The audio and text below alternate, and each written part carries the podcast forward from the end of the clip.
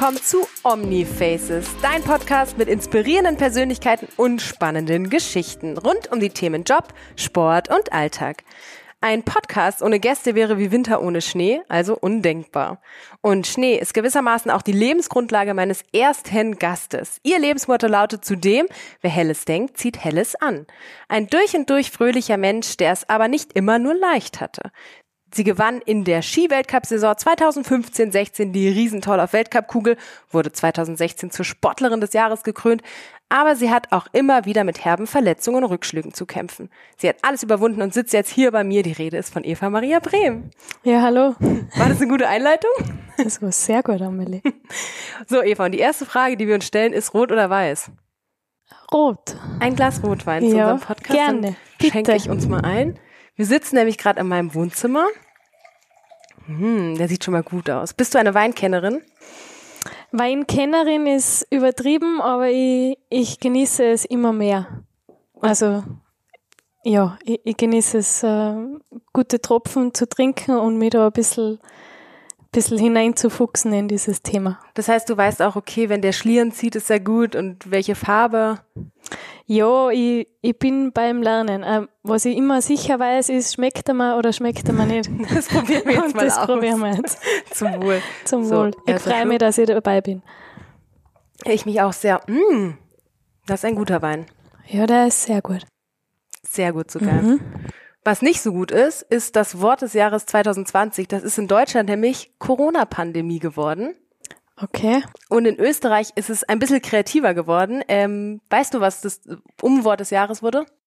Ich glaube, ich, ich mag mich erinnern, dass ich es in die Nachrichten gehört habe. Was bei uns in Österreich der Babyelefant? Richtig. Ja. Babyelefant. Ja. Also als Deutsche ist das schon ein bisschen lustig, weil ich kann mir, ich konnte mir darunter nicht viel vorstellen. Okay. Das soll der Abstand sein, den man einhält. Ja, genau. Wusstest du, wie groß ein Babyelefant ist? Vor, vor dieser Pandemie nicht, aber ich glaube, ähm, diese Pandemie hat uns allen sehr viel Neues gelernt. Ja. Was ist so das, was du am meisten mitnimmst von Corona dieses letztes Jahr?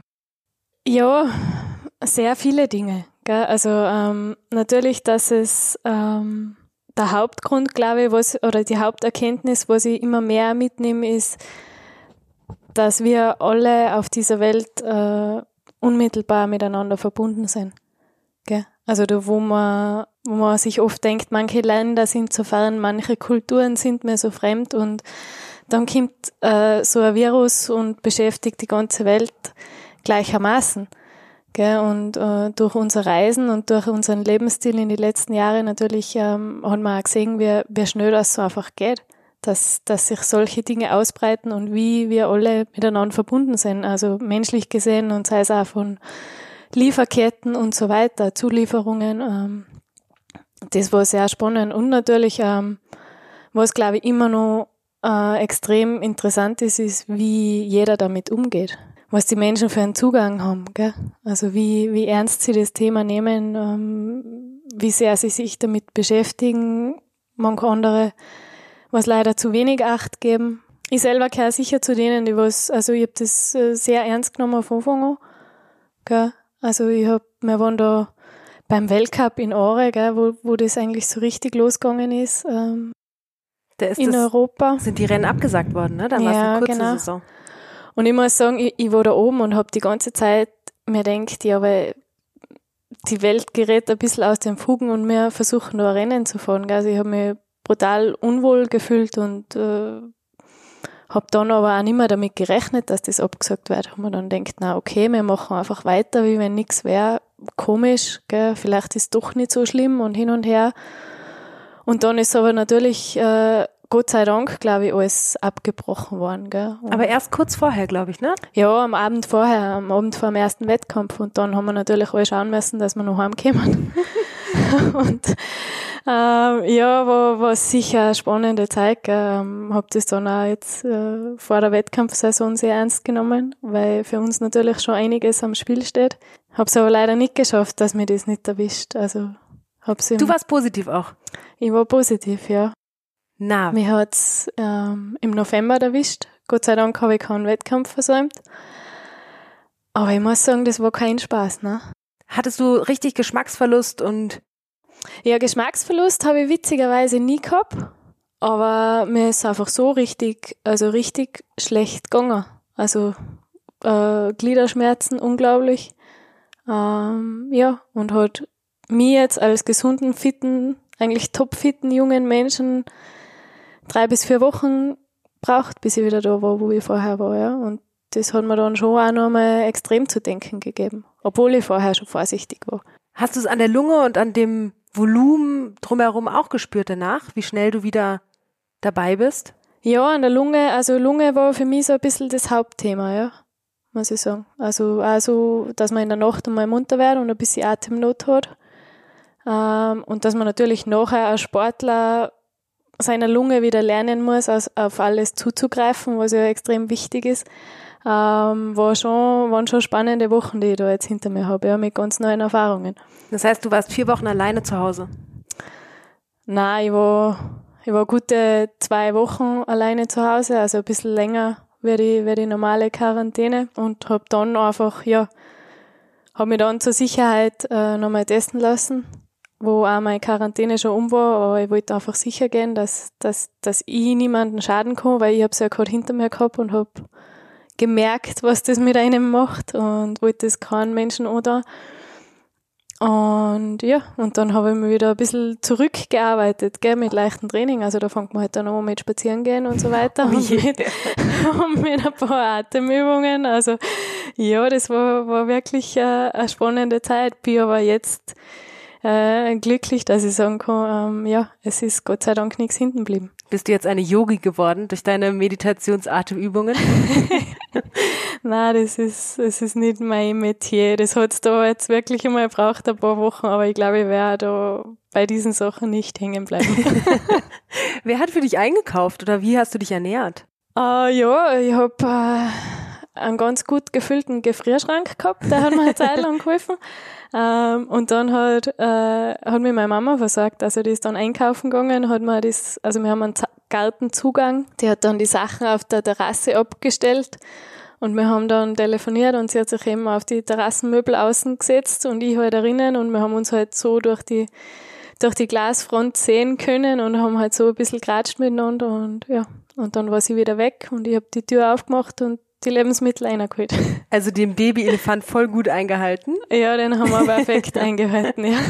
Was ich aber irgendwie erschreckend finde, wenn man sich so die, den Verlauf von Corona anschaut, im ersten Lockdown war man noch total panisch oder ich hatte voll viel Angst und jetzt ist der dritte Lockdown und irgendwie ist es schon so zur Gewohnheit geworden. Geht dir das ähnlich? Ja, schon. Es ist, es ist natürlich schon ein Stück weit neue Normalität geworden. Gell? Obwohl wir uns, glaube ich, natürlich wünschen wir ins alle einen unbeschwerten Umgang zurück, oder? Also äh, menschliche Nähe äh, mit Freunden, äh, einmal ein Wochenende diese Freunde treffen, das nächste Wochenende andere Freunde. Das ist halt zurzeit einfach, äh, ja, ist eine neue Situation, aber ich glaube, ähm, vielleicht tut es uns als Gesellschaft auch ganz gut, weil wir haben ja wirklich alle Möglichkeiten gehabt. Gell? Reisen von A nach B äh, zu Spottpreisen und Entertainment und Unterhaltung äh, rund um die Uhr. Und jetzt, glaube ich, hat es schon ein bisschen so eine Rückbesinnung gegeben, oder? Auf die eigenen vier Wände, auf die eigene Familie, auf, auf dich selber und deine aller, allernächsten. Also, also kann man sagen, dass dir am meisten eigentlich die Nähe zu Freunden gefehlt hat oder immer noch fehlt?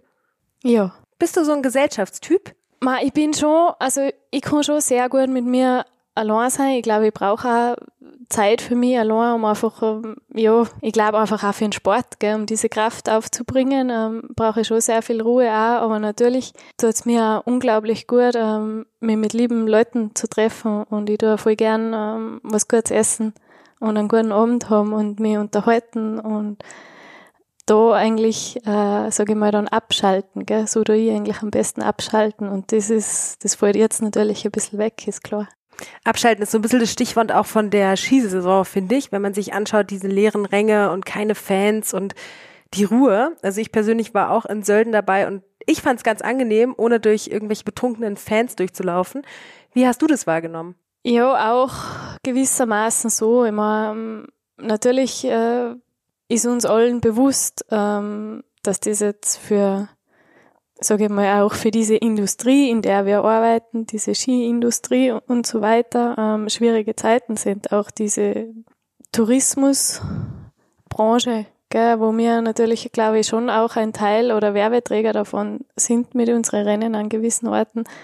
Ähm, da fällt uns natürlich schon auf, ähm, dass das gerade jetzt alles nicht so leicht ist, gell, für die alle. Also, dass die schon Troubles haben. Aber für mich als, als Profisportler ist es halt eine totale Reduktion auf, auf das Wesentliche. Genau auf das, auf das, was ankommt, vom Start bis Ziel die Leistung bringen und sonst ist da nichts. Da ist, da ist keine Party, da, da, ja, ähm, es feuert die keiner an, es, es, äh, es tröstet die nachher keiner. Also es ist einfach die totale äh, ganz puristischer Sport zurzeit. Da gibt's so zwei Athletentypen, glaube ich. Die einen, die eigentlich die Fans brauchen, die sie hören, und die anderen, die das eh komplett ausschalten. Wo siehst du dich da? Ja, ich glaube, ich sehe mich natürlich als Person, sage ich mal, als, als, als Persönlichkeit äh, sehe ich mich eher ähm, reduziert und ruhig, also ohne Fans, ohne Zuschauer. Gell, ähm, was das einfach, wo, ich das einfach auch brutal genieße, dass ich mich so frei bewegen kann auf einmal. Also ich kann vom Zielraum zur Gondel gehen, ohne dass ich Angst haben muss, dass ich jetzt irgendwen überhöre, der was ein Foto machen will und dann ein bisschen sauer ist oder ähm, das gibt mir schon ein bisschen eine neue Freiheit, muss ich sagen. Okay? Aber natürlich vermisst man es auch, weil man es weil es natürlich von der Emotion her und von der Stimmung her, weil du mit dir allein bist. Und du, du hast da nicht 10 oder 15.000 Fans auf deiner Seite oder gegen die oder wie auch immer. Ähm, du bist einfach im Stillen mit dir allein und äh, sollst deine Leistung bringen. Das ist bei dem Sport aber schon was Besonderes, finde ich. Also im, im Weltcup sieht man, dass die Fans so extrem nah an euch kommen. Also vor jedem Lift, wenn ihr hochfahrt zum Start, sind auch Fans, die mit euch im Lift fahren können. Ja. Das ist schon brutal. Also ich finde, das macht den Skisport aus? Ja, das ist, Skisport ist, ist ein Sport zum Angreifen, ja. Äh, Im wahrsten Sinne des Wortes. Hattest du mal eine lustige Fanbegegnung kurz vorm Start? ich habe, glaube ich, dahingehend viele lustige und auch manche weniger lustige Begegnungen gehabt, aber ich glaube, es geht einfach immer darum, hm, man darf das einfach alles nicht zu ernst nehmen. Gell? Also äh, ich habe natürlich auch schon mal die Gondeltür zugemacht und gesagt, hm, bitte bitte nicht, bitte um Verständnis. Und natürlich versteht es nicht jeder. Ich habe auch mal in Lienz, weiß ich nicht, da habe ich zwei Securities braucht, dass ich, also da ist vom Zielraum zum Parkplatz nach dem Rennen, geht man durch diese Feenmeile, sage ich mal, durch mit den ganzen äh, Standeln, wo es was zum Essen gibt, zum Trinken und zum Einkaufen. Und es gibt keinen anderen Weg. Gell? Und ich habe in mein, ja, in meiner Naivität bin ich da losmarschiert und bin halt nicht weit gekommen. Hast du Schnaps halt trinken müssen an jeder Hütte? Nein, ich bin einfach, ich bin nicht durchgekommen, gell. Ähm, äh, natürlich zu einer Zeit, wo ich, wo ich sportlich sehr erfolgreich war, gell, das kommt natürlich dazu. Ich sage mal, wenn, wenn du halt ähm, gerade nicht deine beste Saison fährst, ähm, kannst du da schon mal ein bisschen leichter durchschlupfen, gell, weil man gerade genau jeder auf die schaut. Ist es so ein Unterschied von der Aufmerksamkeit her? Ich meine, du hast ja Titel erreicht, du hast ja eine enorme Präsenz gehabt und, und jetzt am Anfang hast du das Gefühl, dass es weniger geworden ist? Ja, es hängt schon sehr an der sportlichen Leistung. Also ist schon mein Eindruck, also auch ein bisschen an der unmittelbaren sportlichen Leistung. Ähm, natürlich ähm, ist jetzt für mich anders wie als 18-, 19-Jährige. Also ich komme jetzt da auch keine groben Feldtritte leisten, ohne dass dann heißt, Ali Brehm. also, äh, das ist natürlich, ähm, ja, äh, der breiten Öffentlichkeit ist mir dann natürlich ein Begriff und äh, ja, klar. Ähm, aber ich glaube, das gleicht sich dann einfach wieder aus, dass man mit der Erfahrung auch ein bisschen die Geheimwege kennt und sich dann vielleicht auch mal andere Jacken überwirft. Gell? Und, ähm, die deutsche zum Beispiel, die deutsche Teamjacke und dann steil gehen. ja, deutsche habe ich leider keine. Die hatten eher fest gewohnt. Das, da müsst ihr die eh schauen. Ich habe einfach so eine schwarze Uniform, schwarz Mantel mit Kapuzen auf, das geht recht gut. Aber das mit der deutschen war eigentlich eine gute Idee. Ich muss ja mal die Victoria fragen, die hat jetzt eher aufgehört. Vielleicht hat die ja fesche Jacken für mich. Vicky war so ein bisschen deine größte Konkurrentin auch. Ja, also wir haben eine Saison gehabt, wo wir uns sehr duelliert haben. Ähm, ja, äh, größte Konkurrentin. Ja, Im Endeffekt glaube ich, wenn man da, wenn man da vorne mitspielt, ist man selber dann sein größter Konkurrent. Gell? Also so hab's ich immer gesehen. Ähm, ist man selber verantwortlich, äh, macht man selber alles richtig oder macht man einen Fehler. Gell? Und ähm, wenn du wirklich in Topform bist, natürlich äh, ist die Wahrscheinlichkeit einfach klein, wenn du nach einem Tag sagen, sagst, ähm, boah, ich habe ich hab alles gegeben, ich habe die richtigen Entscheidungen getroffen und so weiter. Ähm, da geht's dann eigentlich mehr um, um, um diese Sachen, als wie um das, was machen die anderen. Bist du jemand, der sich auf die anderen fokussiert und die auch als dein Mittelmaß sieht oder versuchst du alle anderen auszublenden? Ich versuche eigentlich gar nicht auf die anderen da groß zu schauen. Gell? Also mm, natürlich, ähm, was ich, was ich, was ich versuche oder was ich auch immer versucht habe, ist, ist zu schauen, ähm, was macht, was macht wen gut. Gell? Und es ist im Skisport ist, glaube ich, einfach so, dass so viele Wege zum Ziel führen und da kann man sich schon was anschauen. Ich glaube, das liegt ein bisschen in meiner Geschichte, oder? Also ich bin als junge Athletin, bin ich in eine Mannschaft gekommen zu den absoluten Topstars. Gell? Also da war Niki Hosp, da war Mali Schild, da war noch Renate Götschel. Also zu, die, zu diesen Kalibern haben sie mir dazu noch mit 18 Jahren. noch, Hallo. Ja, ja, ich bin noch Schule gegangen damals und habe mir gedacht, hui, hui, hui, hui, wer, wer, was tue ich jetzt da eigentlich und wer, wer mache ich das? Und habe da aber schon früh gelernt, dass jede von diesen Top-Athletinnen ihre eigenen Qualitäten hat und ihre eigene Zugangsweise hat zu dem Sport und auch ihre eigenen Lösungen hat, die sie zum Erfolg bringen. Und das war, glaube ich, für mich damals schon eine der wichtigsten Lehrstunden, die ich da gekriegt habe, dass ich einfach gelernt habe, ich kann keine von, von diesen Damen kopieren. Ich muss einfach meinen Weg finden und ich muss meinen Zugang finden und ich muss, ich muss mein Puzzle zusammensetzen, nur dann kann ich erfolgreicher sein. Und gab es da irgendjemand, der dein Mentor war oder dich ja inspiriert hat in der Zeit? Na, Mentor in dem Sinne nicht. Also ich habe mich da eigentlich, ich habe mich immer sehr, sehr ruhig verhalten und habe einfach zugeschaut und versucht, so viel zu lernen, äh, wie ich kann, durch Beobachten und, und so weiter. Gell. Aber, ähm, und wie ich gerade zu dir gesagt habe, es hat einfach, was mich so fasziniert hat, war, dass es jede anders gemacht hat. Oder auch bei den Herren, gell, es, diese, diese wahnsinnige Coolness von Mario Matt hat mir immer brutal imponiert, gell, wo ich aber einfach gesehen habe, die hat nur er. Seine Kollegen sind auch erfolgreich, aber die sind anders erfolgreich. Gell. Und das waren schon, glaube ich, sehr wichtige Lernstunden, die was ich da aber, wo ich aber auch bereit war, das anzunehmen und mir das irgendwie versuchen anzueignen, gell, was ich da sehe und was ich, was ich da mitkriege. Bilden sich da auch so Freundschaften im Weltcup oder ist das wirklich reine, das ist mein Job, mein Arbeitskollege und ciao?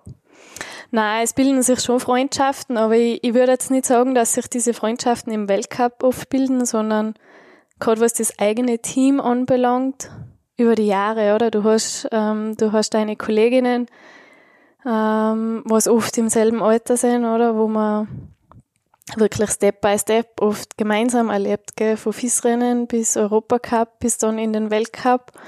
Ähm, daraus entstehen oft richtig gute Freundschaften oder so habe ich es erlebt, gell? weil man einfach ja, gemeinsam erwachsen wird.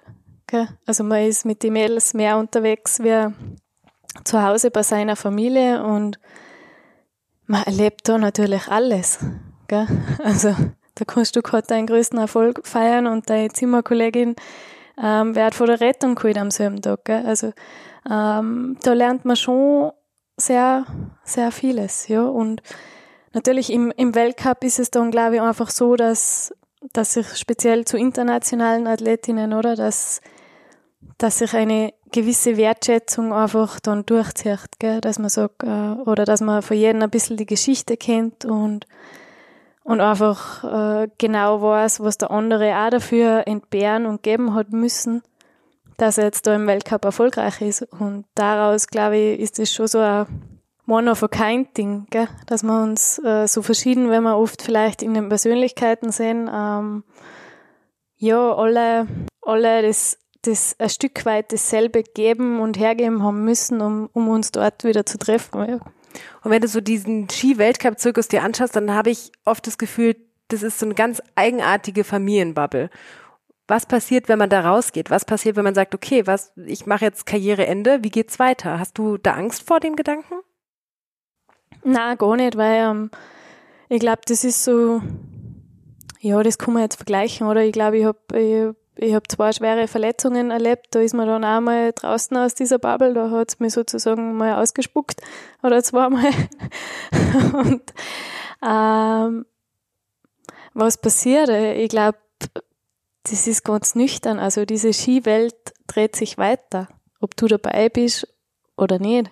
Also mh, dieses Rad wird sich immer weiter drehen, egal ob du dabei bist, ähm, egal ob ein anderer gerade fehlt. Ähm, es gibt immer einen Sieger, es gibt immer einen Letzten. Also ähm, diese Mühle dreht sich einfach immer weiter und von dem her, ja, ist es gut für den Sport, weil so muss das sein.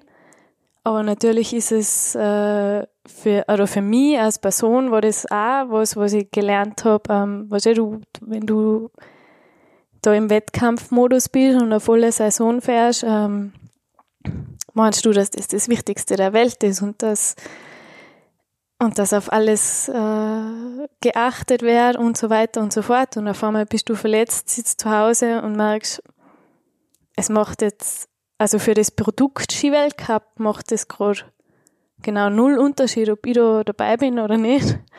Und ähm, ja, dessen muss man sich, glaube ich, dann schon auch bewusst sein. Gell? Und, und dessen bin ich mir bewusst. Und von dem her sehe ich das eigentlich ganz locker. Also ist das jetzt eine bewusste Entscheidung, dass ich noch in, in dieser Bubble bin. Und wird das dann auch relativ nüchterne und bewusste Entscheidung sein, da mal nicht mehr dabei zu sein.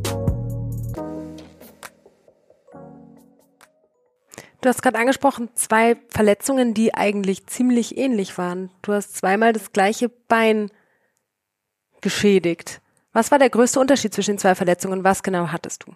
Ich habe es geschafft. Ich glaube nicht. Zumindest ist mir nicht bekannt, dass vor mir eine geschafft hat äh, im Weltcup, dass ich mir zweimal denselben Unterschenkel brich. Also ja, also shame on me ja, für diese tolle Leistung. Aber, aber das ist eine Riesenverletzung eigentlich. Also ich habe dich da bei der Reha besucht damals und das war schon ein ewig langer Weg. Ja, das ist ein ewig langer Weg. Also hm, ich klopfe jetzt da mal auf Holz bei dir. Also ich hoffe, dass mir sowas oder was anderes äh, nie passiert mehr. Aber das ist natürlich schon die größte. Kannst du piepsen oder? Das, das muss ich noch auflegen. Ja. Stimmt, das mache ich nicht einmal. Das ist natürlich ja, die größte Katastrophe eigentlich, was da als Skirennfahrer passieren kann, weil ähm, du bist de facto, also ein Unterschenkelbruch wird immer versorgt, hauptsächlich mit einem Marknagel. Also durch deinen Schienbein geht dann auch je nachdem 30 Zentimeter langer Nagel. Ähm, und das ist schon mal ein großer Scheiß, aber das braucht einfach. Also bitte wieder piepen. Piep. ja. Aber das braucht einfach, um diese Verletzung zu versorgen und so weiter und so fort. Also, und wer soll ich sagen, du hast da noch ein paar Monaten, hast du da einen relativ normalen Alltag, du kannst alles machen. Nur der Nagel muss dann über ein Jahr drinnen bleiben. Und mit diesem Nagel Ski zu fahren, ist das Grausigste eigentlich, was es gibt. Hast du den gespürt, richtig? Ja, es ist, ähm, wir Skifahrer sind da sowieso ein bisschen was so schon Feeling am Schnee und so geht, ein bisschen spezielle Typen teilweise, ich sowieso. Du also ich, ich bin da äh, leider ein bisschen eine Prinzessin auf der Erbse, gell? was das heißt, da muss schon, das muss schon alles fein sein und gut passen, weil ich einfach eine Gefühlsskifahrerin bin. Und natürlich äh, spürt man es, weil es einfach weh tut und man spürt auch, dass da nix, da federt nichts mehr. Und ich habe auch vorher nicht gewusst, dass Knochen eine gewisse Elastizität in sich haben, ja, eine gewisse Biegekräfte auf, auf Knochen wirken können und so weiter.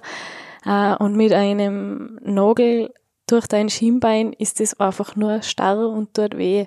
ja, ist aber Gott sei Dank vorbei. Mir geht's wieder voll gut. Ich bin topfit. Ähm, war ein langer Weg. Das ist einfach, ja, das ist Arbeit, Arbeit, Arbeit, dass man da wieder hinkommt. Und der größte Unterschied zwischen den zwei Verletzungen war sicher, dass mir die, die erste Verletzung 2010 passiert ist, wo ich eigentlich als Newcomer in den Weltcup gekommen bin und gleich eine Mega-Saison gehabt habe.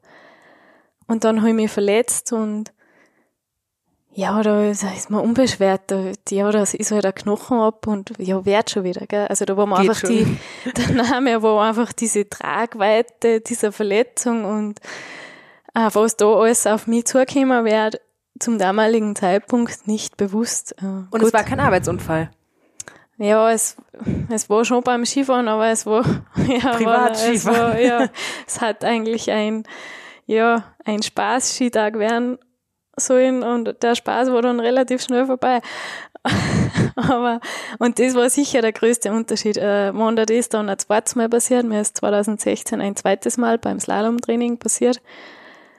Und da im Schnee zu, zu liegen und zu wissen, man spürt das ja, also man weiß in der hundertstel Sekunde sofort, was los ist, man spürt, wann, wann sowas passiert. Und in dieser hundertstel Sekunde zu begreifen und aus der Erfahrung zu wissen, was das jetzt heißt, ähm, was da jetzt auf mich für Monsteraufgabe zukommt, wenn ich, dass ich wieder gesund und fit werden will, das war der, das war der größte Unterschied und das war einfach eine, eine brutale Situation. Aber es hat dich brutal geprägt. Jetzt bist du 15 Jahre schon im Weltcup. Ähm, 15 Jahre. 2005, oh, ja. Ja. Ja, 21. unglaublich. Ja. Rechnest du da nicht mit? So. Nein, die, die Sachen, oder wenn mir irgendwer fragt, wie viel die rennen, ich habe keine Ahnung. Das ist, das ist uninteressant. Das ist mir völlig egal. Ja. Also ich würde mir schon irgendwie einen Blumenstrauß erwarten oder so vom ÖSV. Danke für 15 erfolgreiche Jahre. Ja, vielleicht hört uns der B dazu, vielleicht kommt ja mal was. oder ein Sekt oder sowas Nettes. 15 Jahre, das heißt, du hast dich enorm verändert auch. Wenn du jetzt zurückschaust und die Eva Heißt es eigentlich Eva oder Eva Maria? Ich nenne dich immer Eva, das passt eh. Ma, für mich ist beides okay. Gell? Also ich, ich bin eigentlich recht happy mit meinem Namen und man, es gibt manche sagen auch einfach nur Maria, aber ich reagiere auch schon drauf und denke mir, ja, hallo, grüß dich. okay. Ja. Also du bist Eva bei mir, das weißt du eh. Das ist in Ordnung. Also wenn du dann schaust, okay, die Eva, die so früh in den Weltcup gekommen ist, was hat dich am meisten oder wie hast du dich am meisten verändert? Ja, das ist, da liegen natürlich Welten dazwischen. Gell? Also an Erfahrung, boah, das ist, das ist jetzt schwierig zu erklären, weil natürlich ähm, wahrscheinlich an Athletik, Erfahrung und so weiter, Sportler, gell? an Körperintelligenz, was da dazu kommt, an, an Skierfahrung, gell? wo du das Wichtigste, was ich gelernt oder was, was sich verändert hat, ist sicher, ich, ich habe es jetzt gerade angesprochen, oder? Ich bin eine sehr gefühlvolle Skifahrerin. Also, wenn ich einen Schwung fahre, spüre ich extrem viel, gell, was, was für mich ein totaler Segen ist und gleichzeitig auch ein Fluch, gell, weil, äh, weil ich einfach, ähm, ich muss mein Ski fahren, damit das erfolgreich ist und funktioniert, muss ich das richtige Ent Gefühl entwickeln für jeden Schwung. Da kommt es auch auf Equipment an und auf die Bindung, Platte. Da, da kommt es auf alles drauf an, ja. Also sehr viel Material, sehr viel ähm, dann auch die richtigen Schlüsse zu ziehen. Gell? Ähm, weil ein Schnee ist einmal so und einmal so und äh, klar fühlt sich das immer alles anders an, aber man muss dann auch richtig drauf reagieren.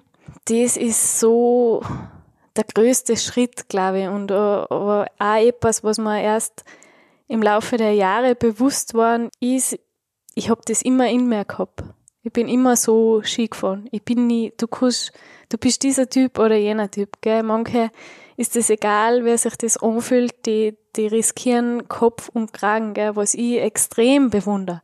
Gell? Ich, ich bewundere sowas so extrem und denke mir ab und zu mal, ich war so gern anders. Ich war so gern, ich konnte das so gern, was, was diese Mädels kennen. Aber ich kann es einfach nicht. Gell? Also ich muss da meinen Weg gehen und, und das über mein Gefühl machen. Und das ist sicher das Größte, was sich geändert hat, beziehungsweise das war früher gleich, nur ich war mir dessen nicht bewusst.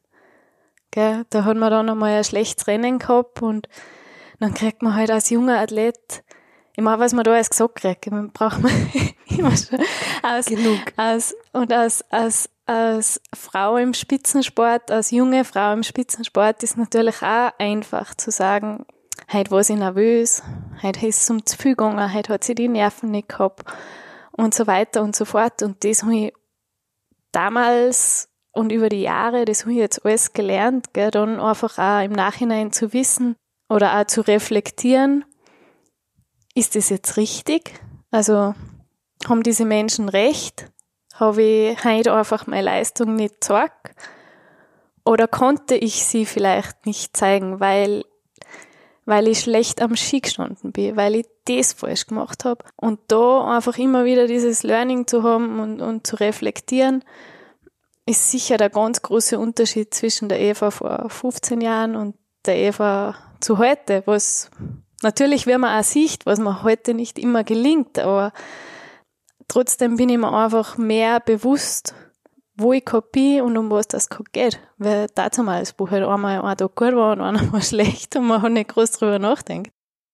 Denkst du viel über das Frauenthema nach, weil du es auch gerade angesprochen hast, so als Frau im Sport zu stehen? Sind da so Riesenunterschiede noch zwischen Frau und Mann? Ja, also ich denke da nicht viel drüber nach, muss ich ganz ehrlich sagen, weil ich einfach, ja, ich bin für mich oder wir sind für mich alles Athleten. Ob das ein Mann ist, eine Frau, ähm, es hat jeder seine Vorteile, jeder seine Nachteile, jeder seine Eigenschaften, was ihn zum Erfolg bringen und, und die, die was ihn ab und zu hindern. Gell? Also ich denke eigentlich in dieser Kategorie. Aber natürlich ähm, ist, glaube ich, ist das im Sport schon noch so, oder? Weil äh, jetzt mal weit ausgeholt, oder? Nur so ein Gedanke mal in den Raum geschmissen. Muss jetzt gar nicht Skisport sein, aber wenn man jetzt männliche Kollegen, äh, Sportkollegen sieht, oder? Ähm, die werden schon, da wird schon der Charakter herausgearbeitet, oder? Da ist ein Athlet, ist extrem intelligent, der andere ist vielleicht witzig, der andere ist ein bisschen ein Hipster und voll cool. Gell? Also du hast da mehr diese Bandbreite an Typen bei meinen männlichen Sportkollegen, finde ich, auch was die Vermarktung angeht. Und bei uns Frauen ist das doch äh, relativ ja, einseitig, oder? Wo, wo ich mir einfach denke, um, ähm, diese verschiedenen Typen werden eigentlich nicht herausgearbeitet in meinen Augen, oder? Es gibt dann besonders hübsche Athletinnen, und halt andere. Und, und wer sagt, wer hübsch ist und wer nicht. Also, verstehst du, mir, mir, mir fällt ein bisschen mehr, also ich finde das bei den Männern einfach cool, weil ich da ein bisschen mehr, wenn ich mir jetzt einen Sport anschaue, wo ich nicht Insider bin, habe ich da einfach mehr das Gefühl, vermittelt zu bekommen, wie ist dieser Mensch? Ist er lustig? Da ist es nicht so oberflächlich. Ist er ein Draufgänger? Ja. Ist er ein Hipster? Ist er äh, wie auch immer, gell? Und, und das, das vermisse ich einfach ein bisschen im Frauensport, muss ich sagen. Ja, das geht mir ein bisschen ab. Und wo siehst du dich da? Wie würdest du dich beschreiben als Typ? Puh.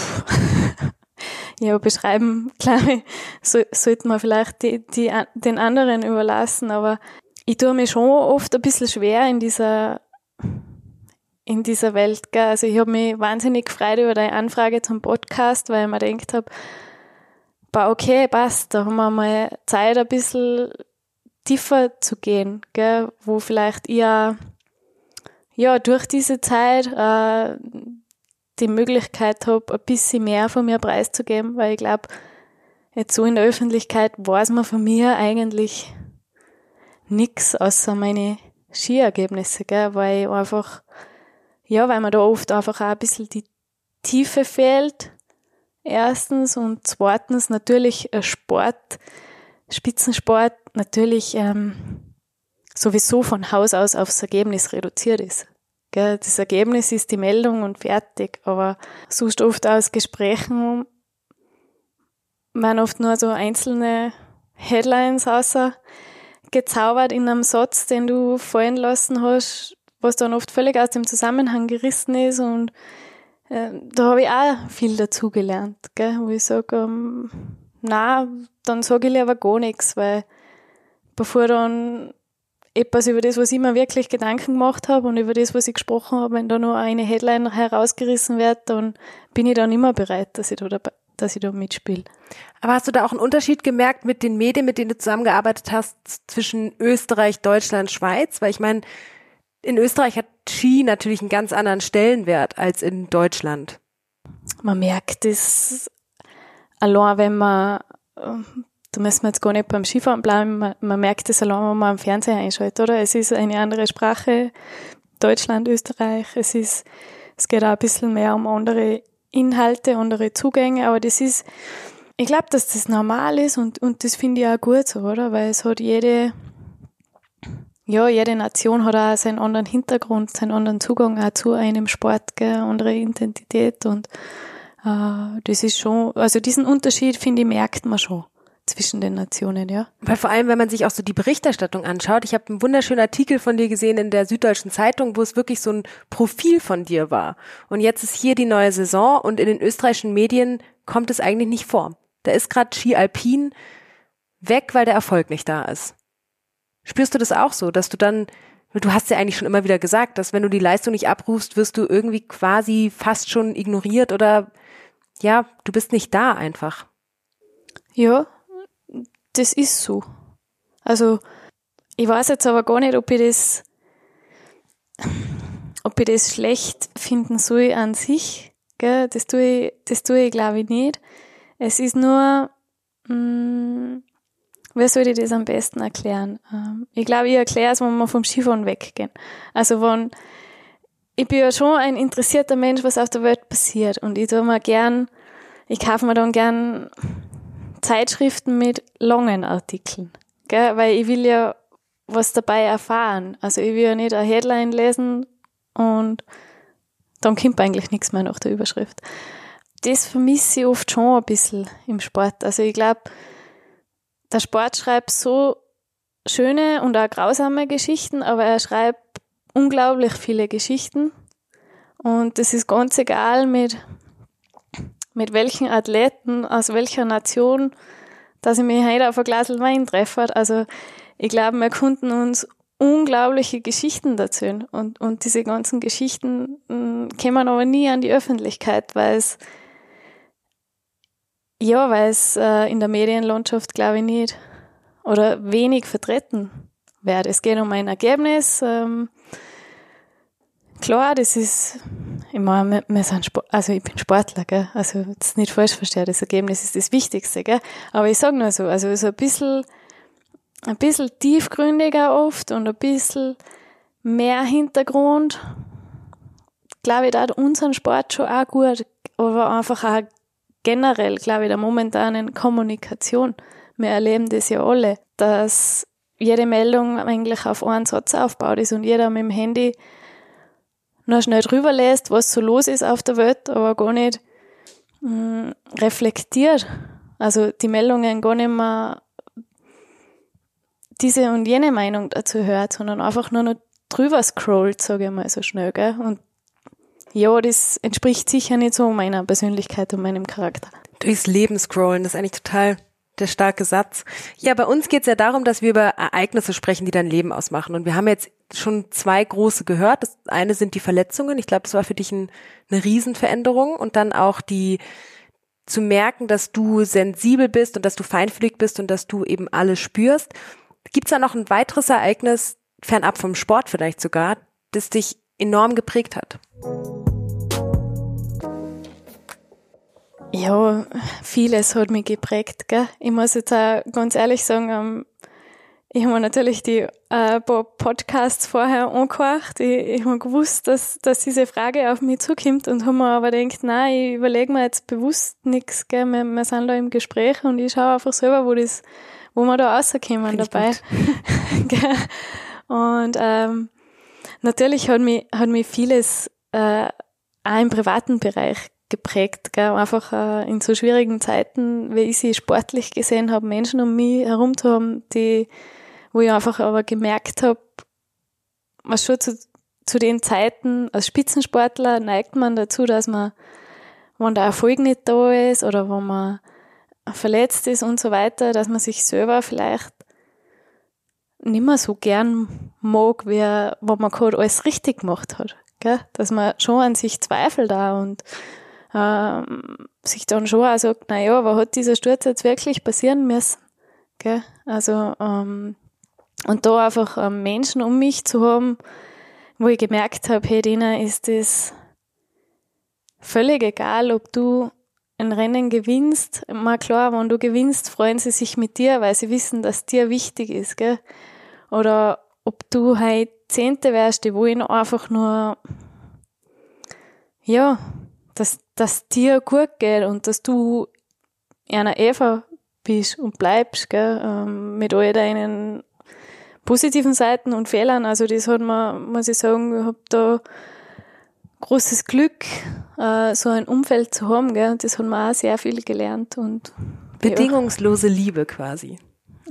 ja, bedingungslos. Also, ja, ohne dass irgendwo ran geknüpft ist. Du musst erfolgreich sein, deswegen mag ich dich. Ja, ich glaube, ähm, zumindest nur an die Bedingungen geknüpft, ähm, was schon sei ein guter Mensch. Sei, sei nett, sei ehrlich, sei, äh, dass das eigentlich die wahren Werte sind, um die was äh, auf lange Sicht geht. Und nicht darum, ob ein Rennen funktioniert hat oder nicht. Ja, da sehe ich dich auch eher, du bist ein extremer Mannschaftstyp. Also wenn du irgendwo ankommst, bist du immer freundlich und lieb und nimmst dir Zeit für jeden und interessierst dich auch für die Menschen. Und dann gibt's die Einzelsportler, die so mega fokussiert auf sich sind und zu einer gewissen, ja, zum gewissen Grad Egomane sind, vielleicht sogar sein müssen, weil das deren Naturell ist. Wie ist das zusammengegangen bei dir? Boah, wie ist das zusammen? Ich glaube, man ist einfach so, wie man ist, oder? Und, und wie ich zuerst auch schon gesagt habe, ich, ich brauche dann schon auch Zeit für mich, weil ich einfach, ja, weil ich mit meinen Energien einfach auch haushalten muss, aber ich bin schon jemand, der, was, wenn mir ein Mensch anspricht, oder ist egal, wenn ich jetzt, nehmen wir vielleicht ein bisschen ein schwieriges Beispiel, weil mich damit immer wieder selber ertappt, wenn jetzt ich ähm, in Innsbruck zum Training gehe, gibt es einen Platz, wo ich vorbeikomme, wo oft obdachlose Menschen sitzen, gell? Und jetzt mal, wenn ich da mit dem Auto heimfahre, beschäftigt es mich, dass ich mir denke, was ist die Geschichte dieses, von dem Menschen? Gell? Also, das interessiert mich einfach. Gell? Ich, ich gehe da nicht vorbei und kann mir gar nichts denken. Also ich gehe da vorbei und mache mein Training und hocke mich dann ins Auto und denke mir nachher, was in aller Welt ist dem Menschen widerfahren in seinen letzten 50 Jahren, dass er jetzt genau da an dem Platz ist. Gell? Also, und genauso geht's mir einfach auch, wenn ich, ja, wenn ich, wenn ich da in dieser Bubble unterwegs bin, mit Medienbetreuern, mit Teamkollegen, mit Trainern, ähm, das sind halt für mich alles, ja, alles Menschen mit einer eigenen Geschichte, gell? Und äh, manche mag man lieber, manche mag man weniger gern, aber schon ein bisschen so eine gewisse Herzlichkeit, wo es einfach da ist, glaube ich. Und das zeichnet dich auch brutal aus, finde ich. Diese Herzlichkeit, die hat man immer gespürt bei dir als Mensch und auch als Sportler. Aber was ich sehe in dieser Sportwelt ist, dass viele Sportler nicht vertrauen oder ein Problem haben, Vertrauen aufzubauen oder Vertrauen zuzulassen. Also ich hatte so ein, zwei Mal Kontakt mit, mit Sportlern, wo ich gemerkt habe, Mensch, ich will dir nichts Böses, ich will hier einfach gerade nur eine schöne Geschichte mit dir erzählen und er hat es einfach nicht zugelassen, weil er immer Angst hatte, dass man das irgendwie ausnutzt oder gegen ihn verwendet. Hast du das auch mal gehabt, das Gefühl von, ich kann jetzt nicht, dass die, die Journalisten mir hier vertrauen, ich ihnen mein Vertrauen schenken kann? Ja, ich ich kann das schon ein Stück weit verstehen. Gell? Also einfach als, als Sportler. Ich, äh, vielleicht eine kleine Geschichte dazu. Ich habe das selber erlebt, oder? Und das ist mir eh brutalst auf den Kopf gefallen. Also ich habe also ganz damals, ich glaube, das war 2014, ich habe halt wieder irgendeine Quali für Olympia oder irgendwas nicht geschafft. Ja, für Olympia war es genau. Und wir haben dann da trainiert und zu diesem Training, wo ich halt das war das Training am Tag danach, wo ich gewusst habe, ich bin jetzt da nicht dabei, ist halt ein Reporter gekommen und wollte halt dann ein Interview von mir haben, was ich jetzt dazu sage, dass ich da nicht dabei bin. Gell? Und ich habe mich wirklich, also es ist jetzt keine leichte Situation. Gell? Also wenn man jetzt Sportler ist und sein Ziel nicht erreicht, äh, sich dann hinzusetzen und zu sagen, na ja, es ist ja offensichtlich, ich war zu schlecht, sonst wäre ich dort. Gell? Äh, und über diese Situation offen mit einem fremden Menschen zu reden, ich meine, das ist jetzt nicht einmal was, was man daheim gern sagt. Wenn man mal eine Prüfung versaut hat, kommt man auch nicht gern heim und sagt, boah, Mama, ich war halt leider, das war zu wenig, gell? Also ich das, versagt. Ja. Ja, voll. Das ist keine schöne Situation, gell? Und äh, mir ist das damals, äh, habe ich dann ganz ein offen und ehrliches Interview dem, dem Reporter gegeben und habe gesagt, du, ja, es hat nicht gereicht, was soll ich sagen, gell? Und habe aber noch angeschnitten einen Gedanken, weil ich war damals, ich glaube, ich war unter die besten 15 der Welt und habe aber aufgrund von einer Nationenregelung gibt's da für Olympische Spiele pro Nation noch so und so viele pro Bewerb und dann gibt's so ein Überkontingent und bla bla bla und schieß mich tot, halt alles ja, mega kompliziert und habe dann eigentlich nur angesprochen, ja, aber ist es sportlich fair, dass jemand, der was unter die besten 15 der Welt ist, an dem Wettkampf nicht teilnehmen darf? Aufgrund irgendeiner Regel. Und aber dann mit Nummer, weiß ich nicht, 70, die Exoten, die wir ja alle so lieben, gell, bei den Skirennen. Ich muss ja sagen, mir taugt ja selber auch, gell. Also jetzt bitte nicht falsch verstehen, das war immer mein Highlight, das habe ich mir immer angeschaut, gell, weil es einfach so schön ist, dass man diesen Vergleich einfach auch sieht, gell. Und ja, und hab einfach nur mal diesen Gedanken halt in den Raum geworfen.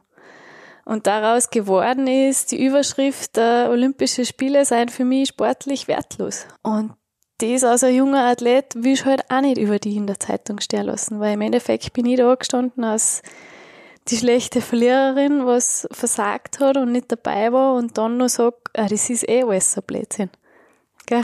Und, ähm, und dann waren die Olympischen Spiele vorbei und du bist zurückgekommen und hast die Saison deines Lebens gehabt. Ja, also, genau. Gott sei Dank, ja.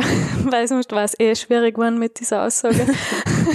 also ich bin dann schon brutal unter Druck gestanden, habe mir dann aber auch nicht mehr erklären können, gell? also äh, nicht mehr erklären können und auch gar nicht mehr wollen, weil mir gedacht habe, also von dem her kann ich diese gewisse Reserviertheit von manchen Spitzenathleten schon verstehen, aber was bei mir, glaube ich, immer überwiegt, ist, ist nicht der Beruf von meinem Gegenüber, sondern äh, was ist das für ein Mensch? Mag ich den? Ist mir der sympathisch? Und, und ähm, ja, wir zwei hocken heute da und ich erzähle Sachen, wo ich mir denke, boah, die habe ich überhaupt noch nie erzählt, aber weil es mir leicht fällt mit dir. Gell? Oh, schau mal, ein Glas Rotwein ist leer. Eva. Ja, ich, ich trinke jetzt auch einen Schluck. Das hast du schön gesagt. Jetzt hast du mich aus der Fassung gebracht, jetzt bin ich. Dann trinke ich noch einen Schluck. Ich trinke auch noch einen Schluck. Na, aber ich glaube, also um vielleicht da noch kurz, ähm, um was geht es in einer Spitzensportkarriere? Was bleibt? Natürlich geht es in erster Linie um Erfolg. Ist ja ganz klar. Gell? Aber was, aber ob etwas erfolgreich wird oder nicht, das weiß man so vorher sowieso nie. Und man gibt eh alles dafür. Wenn ich auf, ich bin jetzt 15 Jahre in den Job sozusagen, gell? und wenn ich da auch nette Menschen kennenlerne, ja, ist doch wunderbar. Gell? Und egal, ob das ein, ein Servicemann ist oder Security, die was eh immer bei jedem Rennen die gleichen sind, die wo jetzt, äh, wo, wo ich auch schon weiß, okay, das ist ein netter, der kann mir helfen, der kann mir nicht helfen. Gell? Also äh, völlig egal. Also mir, ich weiß nicht, ich, ich glaube, ja, weiß ich nicht, vielleicht ist das auch was, was ja, was vielleicht für den Sport oft gar nicht so förderlich ist, wenn man so ist. Aber ich bin auch so und ich, ich genieße das auch. Und wenn ich jetzt zurückdenke an die letzten 15 Jahre, ist eigentlich nie ein Ergebnis das erste, was mir einfällt, sondern die Geschichten, die was, was einfach, ja, was dieser Job geschrieben hat drumherum mit den Menschen, die ich erlebt habe. Was ich auch in meinem Leben irgendwie mitbekomme, ist jede Tür, die zugeht, wo du am Anfang dann davor sitzt und denkst, das gibt's doch jetzt nicht. Jetzt, die Welt bricht gerade zusammen, was soll ich jetzt machen? Wie soll es weitergehen? Und wenn du dann mit ein bisschen Abstand drauf schaust, merkst du, was es dir wieder eröffnet hat für neue Möglichkeiten. Ja, genau. Und das ist auch, wie, wie ich auch gesagt habe, man weiß vorher eh nie, wird das ein erfolgreiches Projekt, wird das, man weiß es einfach nicht. Gell? Aber wenn das was ist, was ein taugt und wo man sagen kann, with all my heart, gell? egal was kommt, ähm, mit allem, was ich hab, will ich das jetzt und taugt mir das, ähm, ist das doch was Wunderschönes. Du hast dich weitergebildet auch durch, du bist Zollbeamtin und hast ein Fernstudium gemacht. Ja, genau. Also meine, meine Zollausbildung habe ich abgeschlossen, da bin ich fertig. Äh, mit meinem Studium bin ich noch nicht fertig. Aber fast, oder? Das, na, na. ich dachte zwar im Endspurt. Na, aber ich bin jetzt so weit, dass ich an einem Punkt bin, wo man jetzt auch nicht mehr aufhören kann. Sehr also ich bin jetzt da, ich habe diese Hürde jetzt überwunden, dass ich so weit bin, dass ich sage, na ja, aber jetzt war der Weg schon so ein weiter, jetzt macht man das auch zu Ende. Hm, na, ist, ja, was soll ich sagen, meine, Zollausbildung ist natürlich super, dass wir die Möglichkeiten haben in Österreich, gell. Ähm, braucht man nicht reden, weil wenn man da mit 18 Jahren vor der Schule kommt, ähm, kann man vom Skifahren oft noch nicht leben.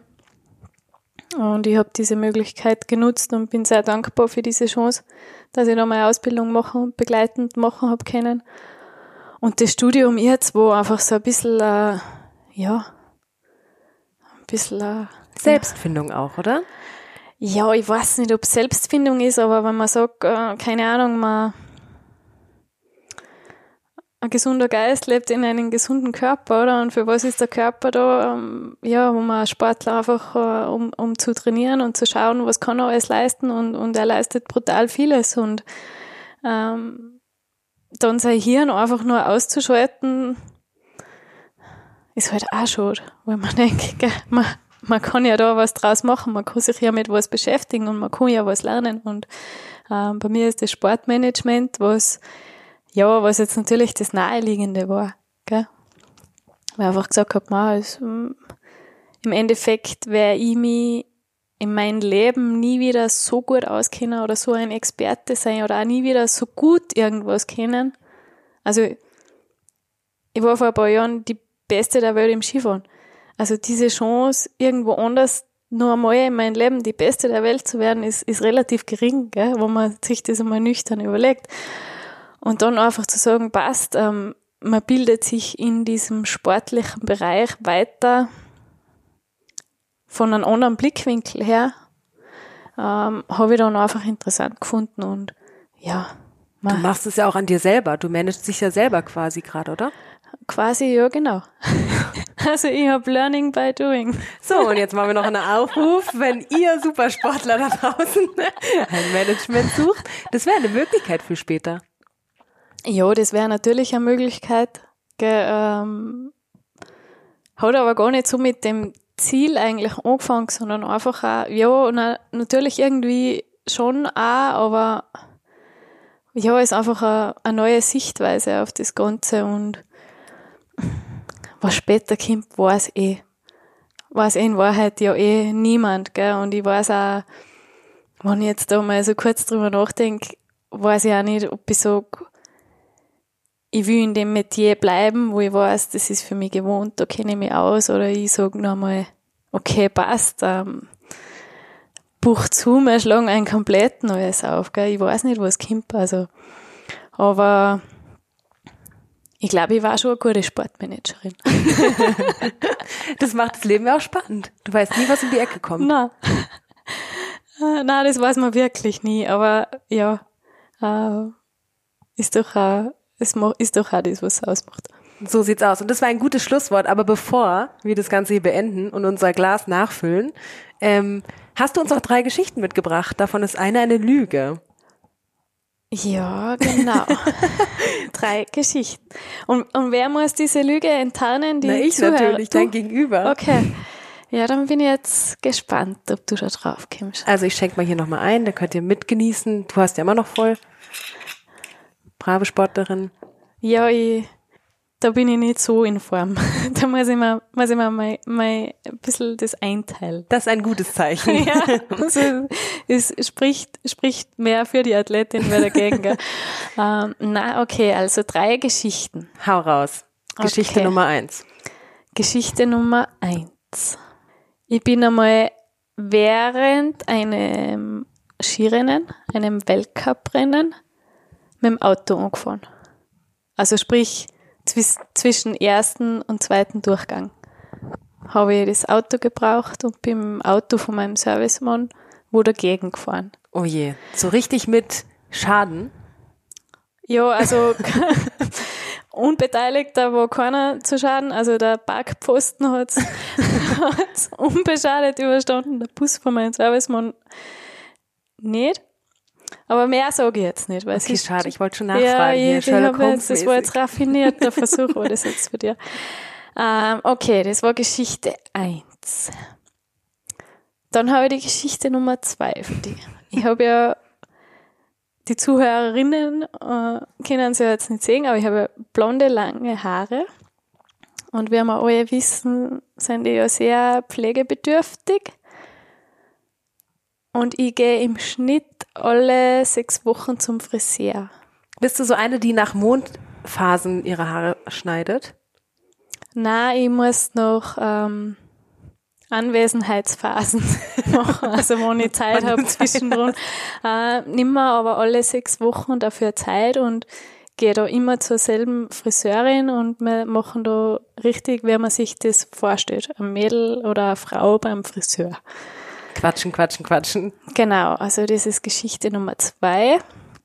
Und Geschichte Nummer drei, was ich für dich habe, Amelie, und jetzt bin ich echt gespannt, ob du da drauf kommst, was wahr ist und was gelogen ist, dass ich einmal, also in ganz, ganz, ganz jungen Jahren, da haben wir, habe ich gerade und gerade mal einen Führerschein gehabt und bin selber zu einem Rennen angereist, in ein falsches Hotel eingecheckt habe So richtig eingecheckt mit, hallo, hier bin ich, Zimmernummer. Hallo, hier bin ich, äh, nur duschen gegangen nach der Anreise und dann draufgekommen, ich bin da falsch und aber, in dem Hotelzimmer. und aber halt noch äh, vielleicht zu jung gewesen, um dann sich offen und ehrlich auch wieder auszuchecken aus diesem Hotel. Du bist einfach abgehauen. So sagt die Geschichte Nummer drei. Okay. Zum Beispiel Gut. Jetzt raten. Jetzt Das ist bin schwer. ich gespannt. Also Autofahren Ich bist trinke dabei einen Schluck. du, du trinkst, du hast nachzuholen. Also Autofahren bist du eigentlich eine gute, was ich so mitbekommen habe. Also ist das mit dem Unfall, wobei zwischen zwei Durchgängen ist man ja immer nervös oder nicht ganz bei der Sache, also könnte die schon wieder eher stimmen. Ja, aber wer fährt da zwischen zwei Durchgängen mit dem Auto irgendwo hin? Ja, du fährst ins Hotel, oder? Wenn, obwohl, nee, du bist ja eigentlich im, im Teamsbereich und sitzt da und bereitest dich vor. Oder du warst in der Nähe von zu Hause vom Rennen und hast gedacht, Mensch, dann möchte ich noch kurz nach Hause. Mama macht mir Kaspressknödelsuppe. Und dann geht's weiter. ja, schöner Haare. Gedanke. Du hast sehr, sehr schöne Haare und ich glaube auch, sind die gefärbt? Ja, Okay, für mich bist du die perfekte blonde Frau. Okay, dann könnte der Friseurtermin stimmen. Ich glaube die Hotelgeschichte nicht. Weil ganz ehrlich, wenn man irgendwo in ein Hotel eincheckt und dann ins Zimmer geht, sich duscht und einfach abhaut, die müssen ja nachverfolgen, wo du herkommst und wer lässt dich einfach in irgendein Hotelzimmer? Okay, jetzt bin ich gespannt. Äh, ja, ich glaube, ich habe da nicht dazu gesagt, dass das irgendwo in Italien war. Gell? Also diese Geschichte stimmt. Nein. Die ist wirklich so passiert, ja.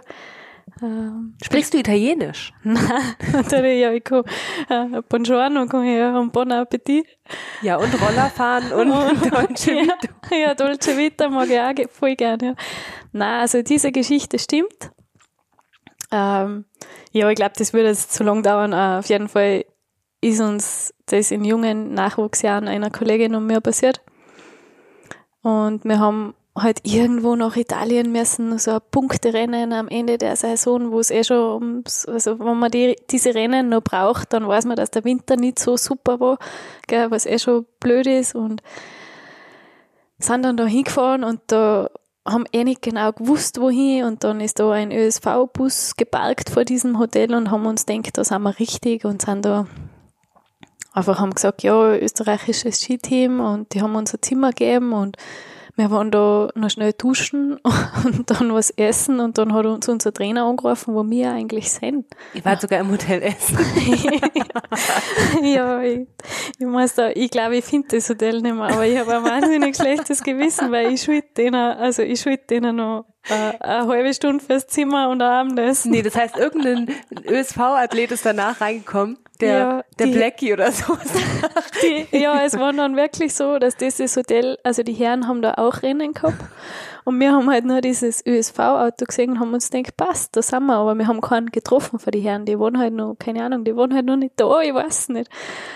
Und unser Trainer hat uns dann angerufen, wo wir sind. Haben wir gesagt, wir sind eh da, wir sind eh im Speisesaal. Ja, das gibt's nicht, weil er ist auch da.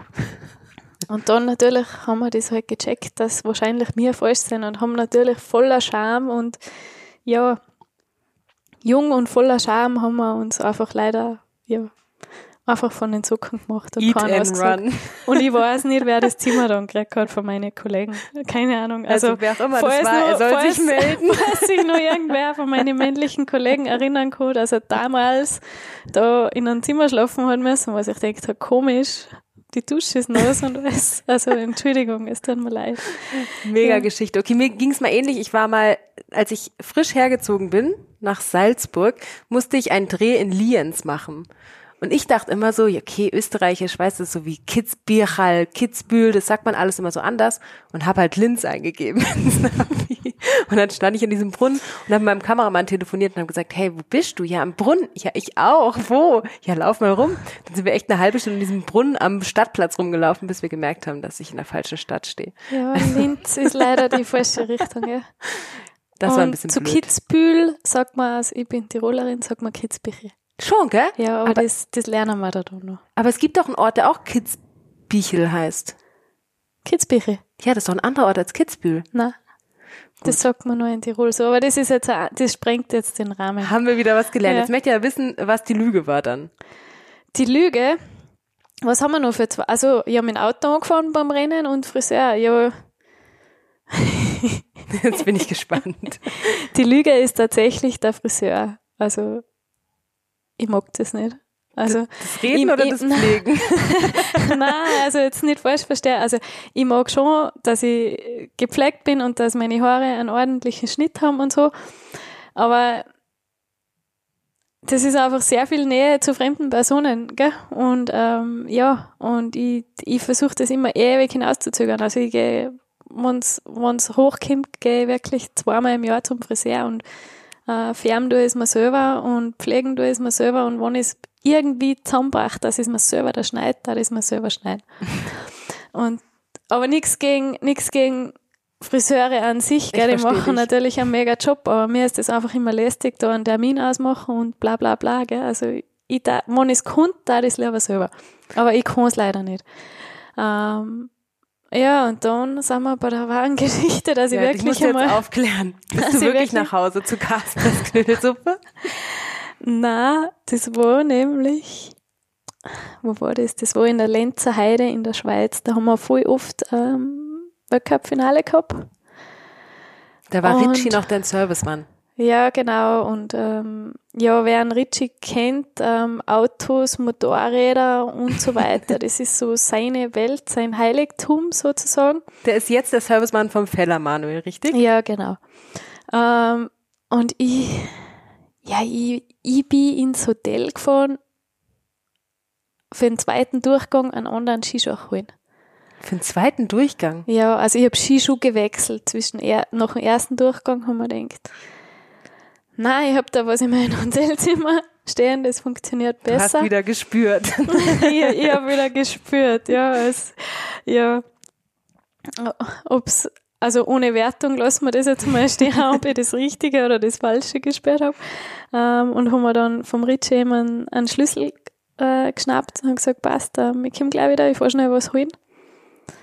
Bin ins Hotel gefahren, in mein Zimmer gegangen, habe die Schuhe geholt, bin wieder zurückgefahren wollte das Auto da halt wieder einparken und habe halt so am Pfosten übersehen und bin halt einfach Vollgas angefahren und das Auto war alles hin auf der Seite. Gell?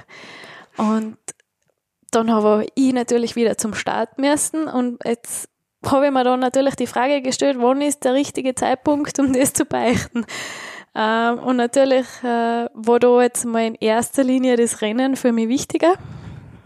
Dass ich gesagt habe, na ja, jetzt vor dem zweiten Durchgang hilft das jetzt mein Servicemann auch nicht, wenn er weiß, dass das Auto einen Motzen hat. Und mir hilft es auch nicht, wenn es er weiß und er aber nur für mein Material zuständig ist. und dann ja, bin ich halt das Rennen noch gefahren und ich glaube, es war dann eh nicht so schlecht. Und wo wir dann gemeinsam halt dann vom Zielraum aus zum Auto gegangen sind, habe ich eigentlich in meiner Rennstress und Renneuphorie ja schon wieder völlig verdrängt gehabt und auf dem Weg da ist mir halt eingefallen, ah ja, da war ja noch was. Ja. Wie hat er es aufgenommen? Ja, er hat sich das dann angeschaut, wo das passiert ist und hat mich dann natürlich schon gefragt, ob, ob heute alles okay war, ob ich ein bisschen nervös war oder wie auch immer. Gell. Aber ja, na alles cool, ist ja, ist ja nichts passiert, war ja nur ein kleiner Kratzer. Eben, ein Gebrauchgegenstand. Ja, ja das, das äh, gute Zeit gehört aufgebracht, ja. Das waren schöne Worte und das war eine wunderschöne Stunde mit dir. Vielen Dank, Eva. Ich sag danke. Wir machen jetzt hier Schluss und trinken weiter und ja, wenn ihr noch Fragen oder Anregungen habt zu Eva, dann schreibt sie doch einfach mal und Eva wird sie bestimmt noch beantworten. Auf alle Fälle und äh, möchte mich auch bedanken. Auch für mich halt ganz eine neue Erfahrung und eine schöne Gelegenheit, einmal für mich als doch nicht die Plaudertasche des alpinen Skiweltcups heute einmal ein bisschen, bisschen Zeit zu haben und auch mal ein bisschen was zu offenbaren. Danke.